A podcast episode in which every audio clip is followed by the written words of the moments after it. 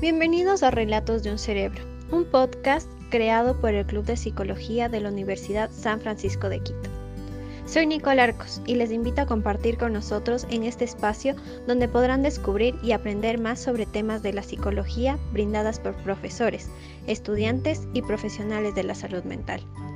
Para este nuevo episodio nos acompaña Pamela Montoya, psicóloga clínica con una maestría en orientación familiar y educativa. Ahora sí, Prepara un café, ponte cómodo y escucha a tu cerebro.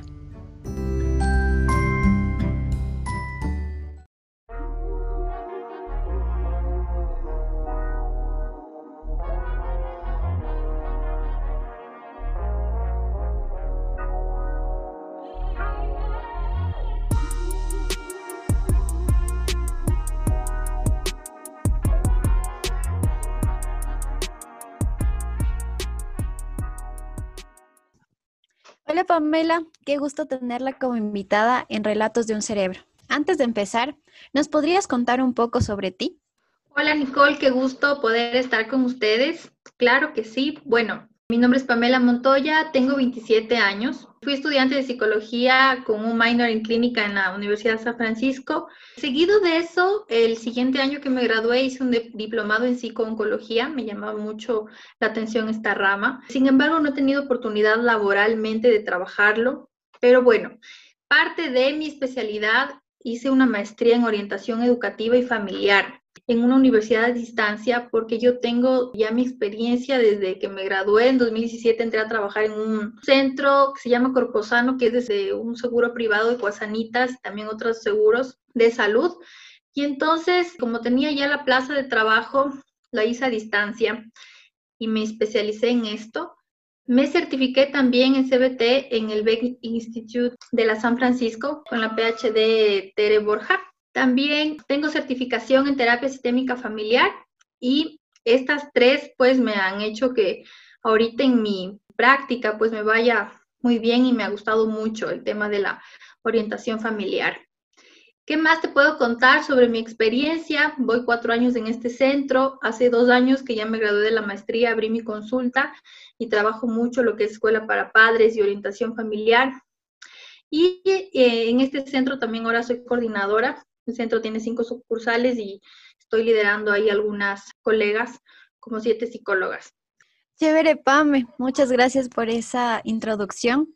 Ahora, para explicar un poquito acerca del tema, podrías empezar mencionándonos cómo cambian la vida de las personas cuando se convierten en padres. Ok, bueno, realmente este tema lo escogí y me apasiona. Parte de mi tesis de la maestría fue sobre esto. Entonces, en general, todas las personas tenemos nuestra satisfacción personal y metas. No todos tienen la misma meta.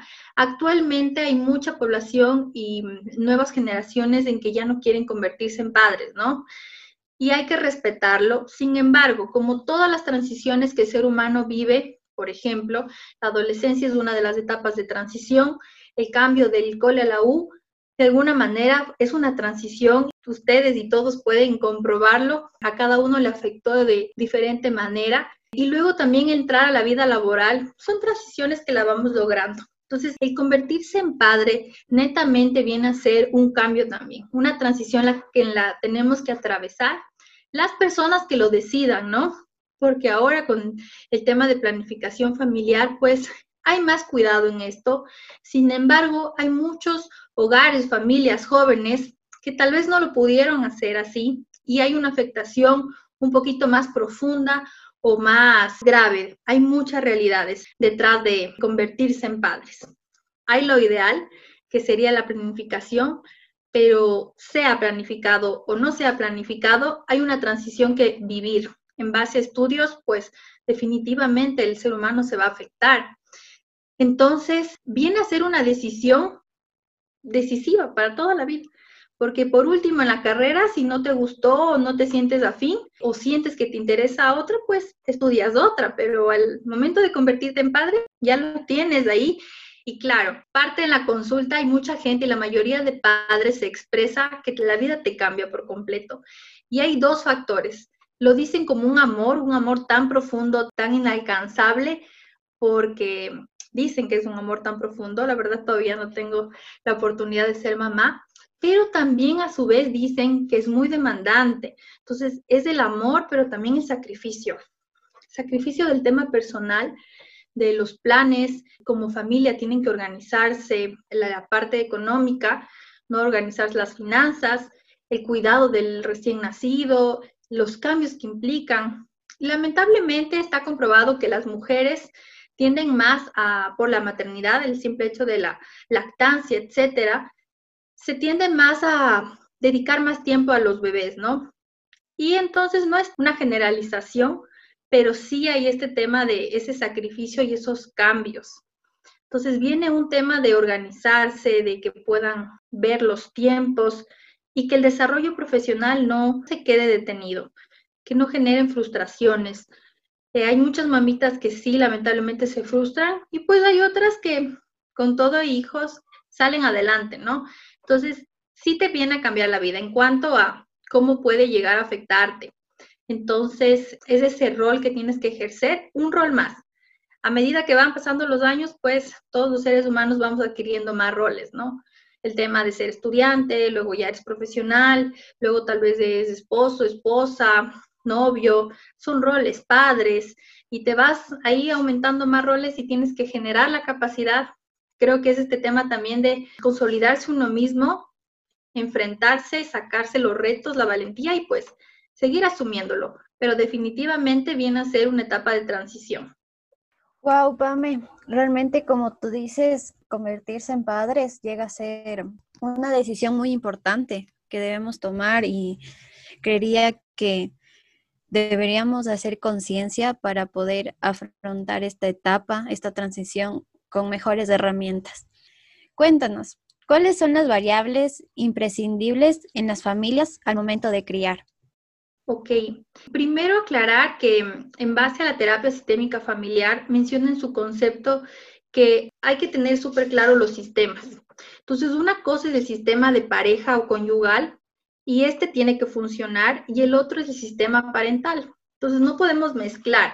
Un error común en las familias es que el rato que vienen los hijos da o prioriza el ser padres y el, y el tema conyugal sí se ha visto afectado no todos, ojo, no hay que generalizar nada, pero es, un, un factor que es un poco recurrente y eso es un error. La idea es que los dos sistemas funcionen, tanto el de pareja como el de padres, y que más bien el tener un hijo pueda consolidar a la relación de pareja y no al revés, ¿no? Porque se ha dado muchos temas de desde que vienen los hijos, se distancian, la relación de pareja ya no es la misma. Y a veces esto es un poco mm, también como, no sé si decirlo como mitos, porque todo el mundo como empieza a hablar y puede causar como un impacto, ¿no? Qué feo ser papás, no, no quiero perder a mi pareja, pero sí es posible si manejamos el orden adecuado para esto, ¿no? Que los dos sistemas funcionen.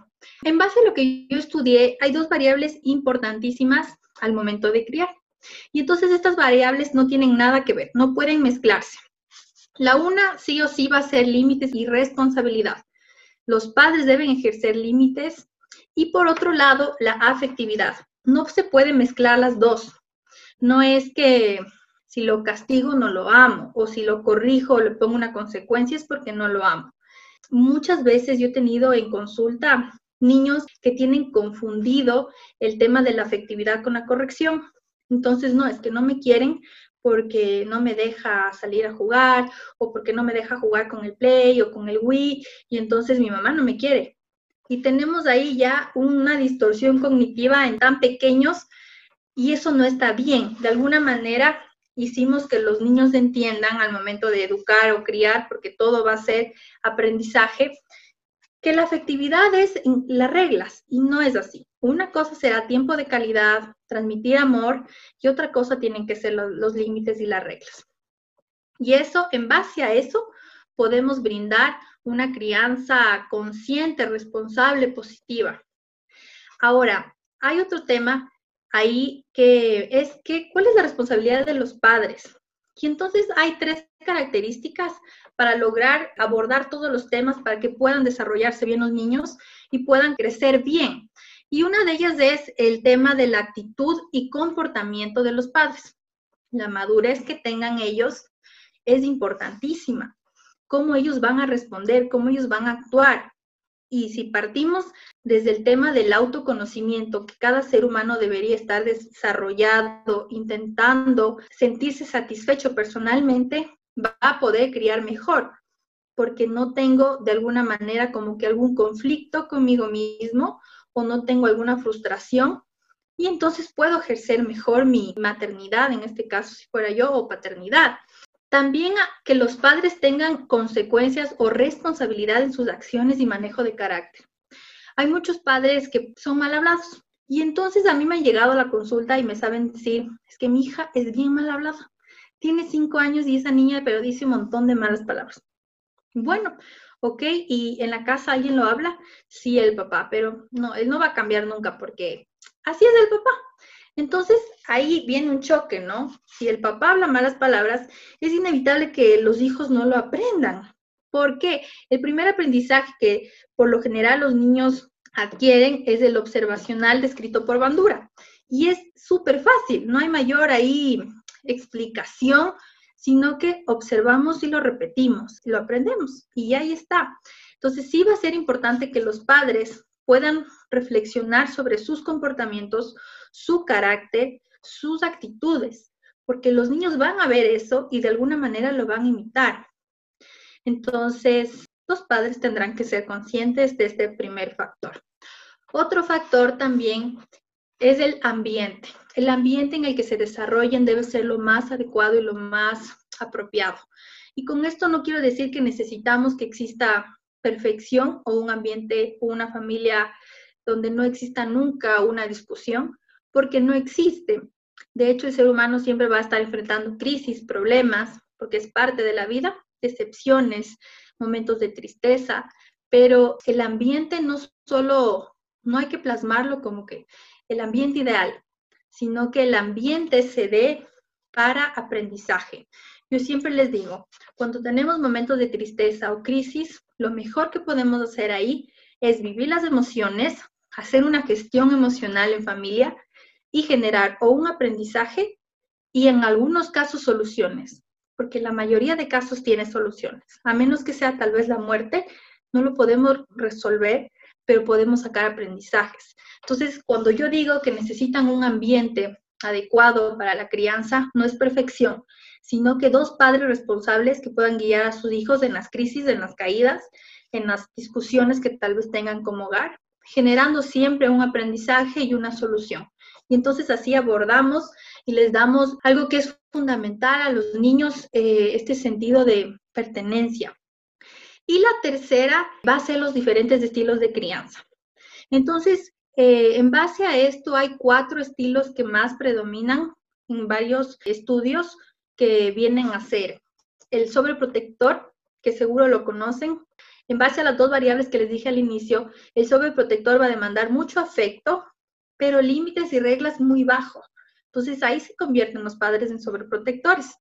El otro puede ser negligentes. ¿Qué pasa con los negligentes? En cambio, no hay ni reglas, como que muy leve, muy poco, y afectividad también, muy poco.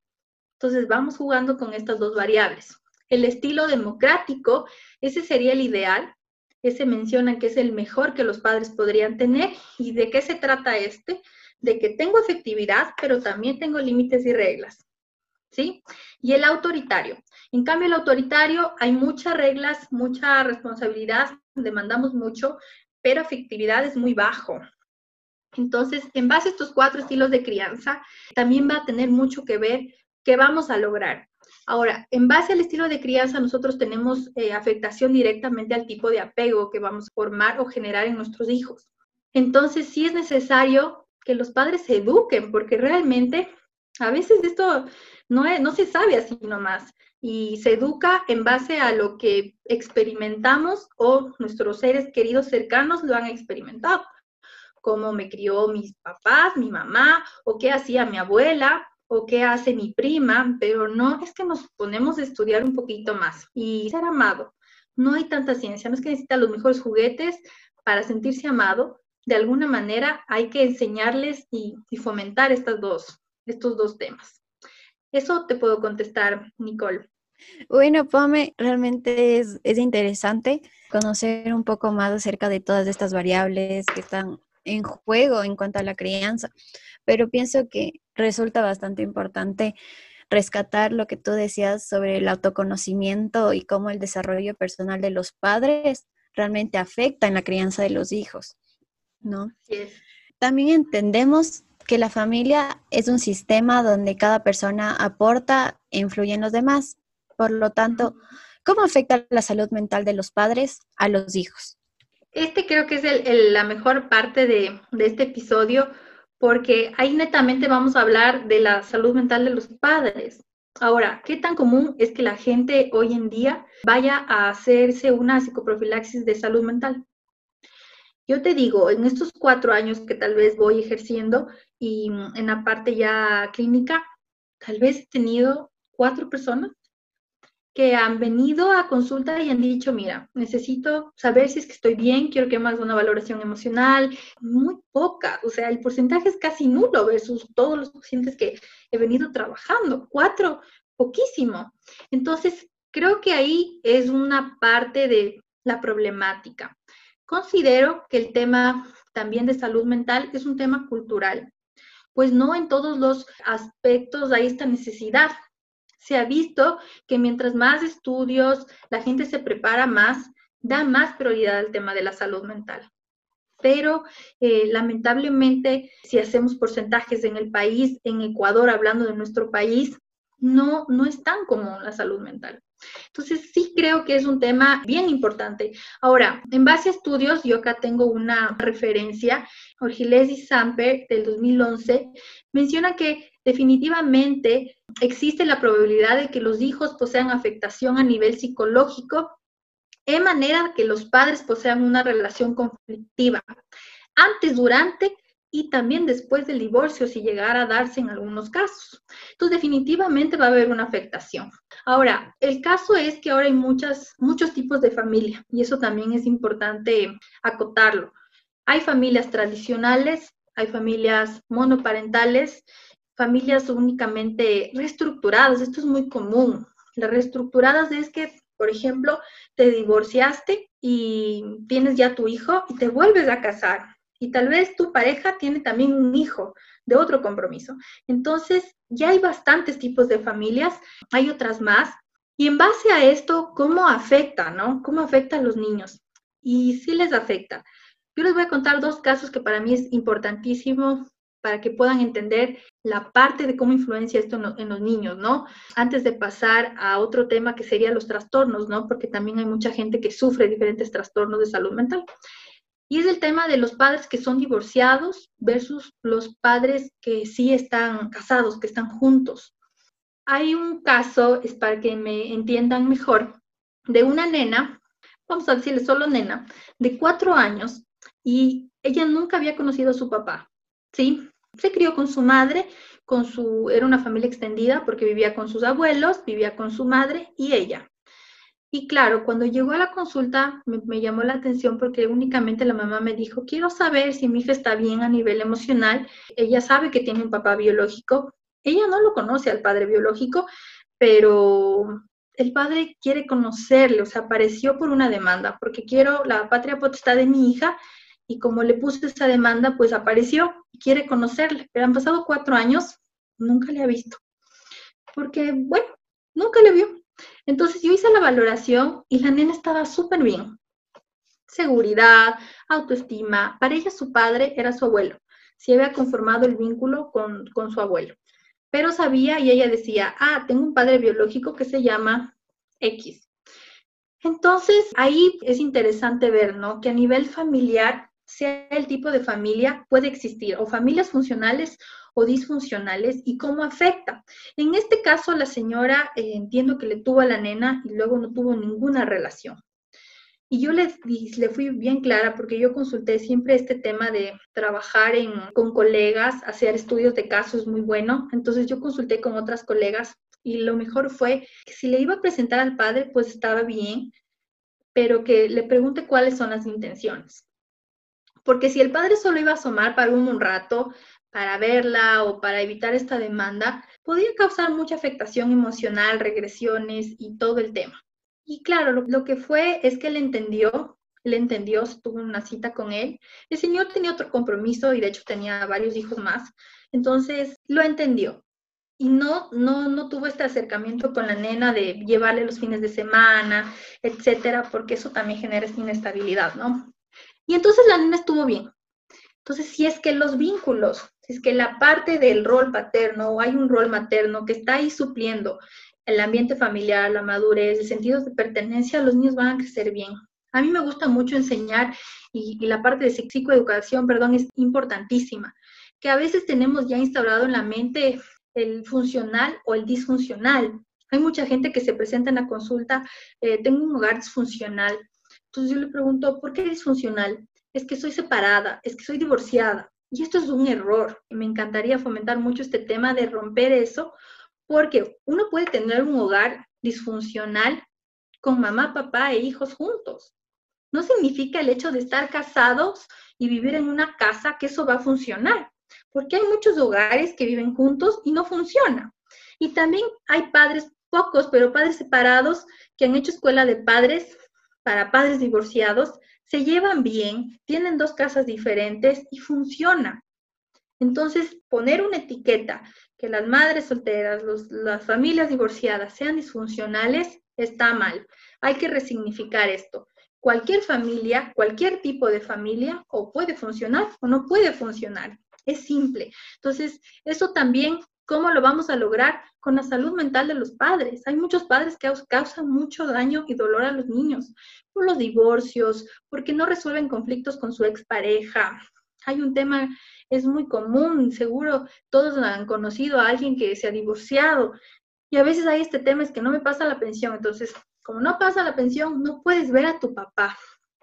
Los niños se hacen pedazos, se les involucra en problemas Em, que ellos no tienen nada que ver, ellas solo que ellos quieren a su papá, ¿no? Quieren ver a su mamá y son los problemas legales, el tema del dinero, o muchos padres que simplemente desaparecen y ahí se genera este sentido de abandono, que se van, no dicen nada. Entonces, mientras más salud mental tengamos, creo que podemos evitar esto, pero no todos lo tienen. Hay otro tema que es el, los trastornos de salud mental. Eh, madres con depresión, con trastorno de bipolaridad o límite de personalidad. Eh, es difícil, es difícil la crianza. Ahora, si es que están en terapia, aparte con medicación, si fuera necesario, de alguna manera van a estar más estables. Pero, ¿y si no están? ¿Cómo van a educar a esos niños, no? ¿Qué, qué va a pasar en esos hogares? Muchas peleas, una dinámica muy inestable, o niños que vean con depresión a su madre o a su padre que no se levanten, que no tengan ánimo, o sea, súper fuerte también la realidad. Entonces, sí hay que seguir fomentando la salud mental porque, pues, de que influencien los niños va a influenciar nuevamente. Mientras mejor el ser humano se sienta en su plenitud, en su desarrollo, en su autoconcepto, va a estar bien. Pero la salud mental hay que tomarla en serio y si es que algún padre, pues, y nos escucha ahorita, está viviendo una depresión o algo, pues lo mejor es que tenga su terapia, su tratamiento, para no afectar a los niños, porque ellos también sufren, ¿sí? Y algo más, cómo puede esto afectar en los hijos, es que hay dos términos interesantes, que es el de hogar familiar versus vínculos familiares. Hoy en día, muchas familias, muchos hogares solo tienen vínculos filiales. ¿Qué es eso? El vínculo filial es que saben que tienen un papá, saben que tienen una mamá, eh, ah, sí, mi mamá se llama Rosita Pérez, me voy a inventar. ¿Y, cómo te llevas con tu mamá? Mm, no sé, no pasa conmigo. Mm, ya no hay, no hay ese hogar familiar. Pocas familias han logrado desarrollar ese hogar familiar donde hay armonía, donde se conocen, pero también hay muchos adolescentes que es todo ya pasaron la crianza y ahora son adolescentes que te dicen, ah, sí, mi papá, Sí, mi papá, tengo un papá, tengo una mamá, tengo una hermana, pero no paso con ellos. Entonces, podemos tener familia, podemos vivir en una casa, pero la idea va a ser fomentar este hogar familiar. que no se vaya perdiendo por el tiempo. Así que, Nico, de que afecta a la salud mental, afecta y debemos fomentar a que se en todo nuestro país y que la gente normalice el ir a terapia o preocuparse por su salud mental. Definitivamente, me pienso igual que tú, apoyo completamente lo que dices y como decíamos anteriormente, es realmente importante que como padres de familia todos estén conscientes de su salud mental y cómo esto puede afectar a los más pequeñitos que viven con ellos en casa. Para concluir, ¿tienes alguna recomendación o conclusión para mejorar la salud mental de los padres?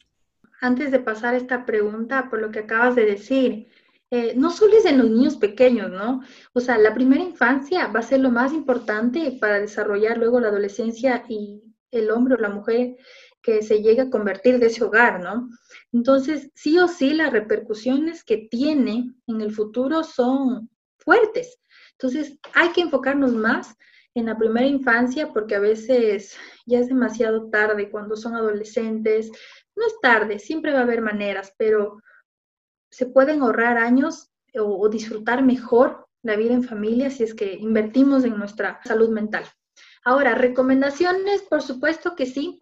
Creo que mi recomendación, la he ido diciendo todo el tiempo en estos minutos, es el fomentar, fomentar salud mental. Hacer entender a la gente todo lo que ganaría si es que estuviera satisfecho o de alguna manera resuelto ciertos inconvenientes. ¿Por qué? Porque todos tenemos nuestros líos. Como hay una frase que a mí me encanta, dice, sé empático porque todos tenemos nuestras batallas. No hay persona perfecta pero si cada persona acudiría más a revisar su salud mental, a terapia, para resolver ciertos traumas, porque todos vivimos en algún momento algún trauma, alguna crisis, cosas que nos pueden marcar o crianzas también que no fueron adecuadas tal vez. Hay muchas familias con secuelas. Yo tuve una paciente ya adulta, más o menos voy a ponerle 50 años, y ella me decía, yo no podía acercarme a mi papá darle cariño mi papá me marcó, porque cuando yo me acercaba me decía, guambra interesada, ¿qué quieres? Por eso me vienes a abrazar, ¿qué quieres? Y el rato que ella se convirtió en mamá, sus hijos, cuando se le acercaban a dar afectividad, a darle un abrazo, o oh, mamita bonita, algo, ella reaccionaba igual, ¿qué quieres? Eres, ya has de querer algo. Y entonces ella bloqueaba, toda la afectividad lo bloqueaba, porque tenía ese concepto que lamentablemente fue heredado como un patrón por el padre. Entonces, sí es importante que la gente resuelva estos, estas situaciones, traumas, decepciones, dolor, que en algún momento todos lo pasamos. Así que mi recomendación sería seguir fomentando la salud mental en todos.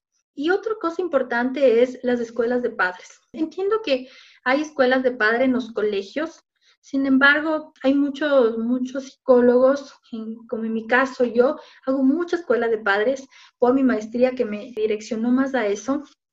Y lo que he visto es que la gente a veces no le gusta la escuela de padres porque solo es para hogares tradicionales. Y en este caso creo que sí hay que ofrecer más el tema tanto para padres separados, divorciados, madres solteras, hogares tradicionales, porque entonces tienes conceptos diferentes que tal vez un, mismo fin, pero conceptos diferentes que tratar. Entonces, acudir a esto, eh, porque hay algo importante para estudiar la carrera que todos en algún momento ejercemos, nos demanda tiempo para ser un arquitecto, para ser médico, para ser psicólogo, etcétera. Tienes que estudiar, porque para ser padre no nos instruimos, no nos educamos. Y como les enseñé un poquito, hay muchos conceptos que si los padres los tuvieran, podrían criar de mejor manera. Entonces, fomentar el tema de la psicoeducación, de aprender, de conocer cambios de los niños, tanto físicos, psicológicos, el tema del apego, qué tipo de mamá soy, qué tipo de papá soy, etcétera. La psicoeducación. Aplicar, si es que escucharon esto y les sirvió algo, pues aplíquenlo. La idea es que lo puedan aplicar y así vamos a ir mejorando poco a poco todos. Y lo más importante y el consejo o la recomendación es que no se comparen, porque cada familia es única. Cuando el rato que nos comparamos como familia, no mira esa familia, qué organizada, el hijo de mi amiga, qué educado que es el mío, ahí estamos cometiendo errores. Cada uno enfocarse en su familia, mejorar, sí, no compararse y tampoco idealizarse a la familia soñada. Creo que de alguna manera las redes, ahora que tenemos todos a la mano las redes, los estados, pueden jugarnos doble, porque si no estás bien parada en tu seguridad y en lo que eres, puedes llegar a compararte un montón. Y en temas familiares también, porque dices, mira el hijo de mi amiga, mira esto, mira lo que hacen como familias, mira cómo comparten, nosotros no. Y ese creo que es un error y hay que ponerle mucha atención, saber manejar con sabiduría e inteligencia también este tema de, de las redes y pues consolidar su familia y disfrutarse en cada proceso que estén. Así que esas son mis recomendaciones y definitivamente la conclusión, salud mental. Salud mental para ejercer los roles. Y no solo el ser padre, ¿no? El ser profesional también, el ser novio, esposo. La salud mental siempre va a traer beneficios. Eso es, querida Nico. Qué chévere escucharte, Pame, y qué lindas recomendaciones. Definitivamente estoy de acuerdo en todo lo que nos has contado. Pienso yo que como personas todos deberíamos pensar en nuestra salud mental y en la de quienes están alrededor nuestro y algo que tú mencionaste, ser empático siempre, como la frase que mencionabas, cada uno tiene sus batallas y hay que tratar de ser lo más empáticos posibles para ayudar al otro y ayudarnos a nosotros mismos. Muchas gracias por lo que nos has compartido. Ha sido un gusto enorme poder conversar contigo y esperemos poder tenerte pronto en otro episodio. Muchas gracias igual a ti, Nicole, por el tiempo y a todos tus compañeros que están siendo parte de este proyecto.